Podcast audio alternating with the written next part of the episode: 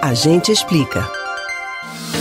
Mesmo com um sistema público de saúde amplo se comparado a outros países, o Brasil conta com diversas ofertas de planos privados. Uma opção para os interessados em adquirir planos de saúde é fazer a contratação através da empresa onde trabalha, o que pode, inclusive, proporcionar a diminuição do preço da mensalidade. Mas depois de aposentado, o trabalhador pode continuar com o plano da empresa? A gente explica. Dados da Agência Nacional de Saúde Suplementar, ANS, mostram que em 2021 o Brasil tinha 48 milhões e 400 mil usuários de planos de saúde. O número é o mais alto desde 2016 e revela que mais brasileiros têm procurado o serviço. Segundo o levantamento da ANS, a pandemia da Covid-19 e o consequente temor pela falta de leitos hospitalares para tratar a doença aqueceu o mercado de planos de saúde.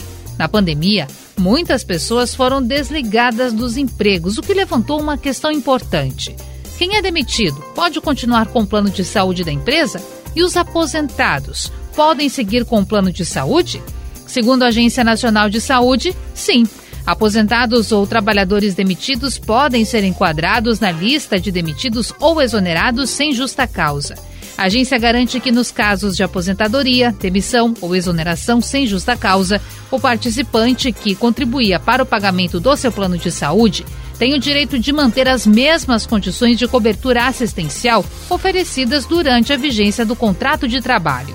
Mas há um critério importante a ser observado pelas pessoas que desejam continuar com o plano de saúde, mesmo após a saída da empresa. A decisão deve ser informada no prazo máximo de 30 dias contados a partir do momento em que o empregador comunicou a manutenção do benefício. O usuário ainda precisa ter contribuído com pelo menos parte do pagamento do seu plano de saúde, assumir o pagamento integral do benefício e não ser admitido em um novo emprego que possibilite o acesso a plano privado de assistência à saúde. Também é preciso ficar atento ao período da permanência no plano de saúde.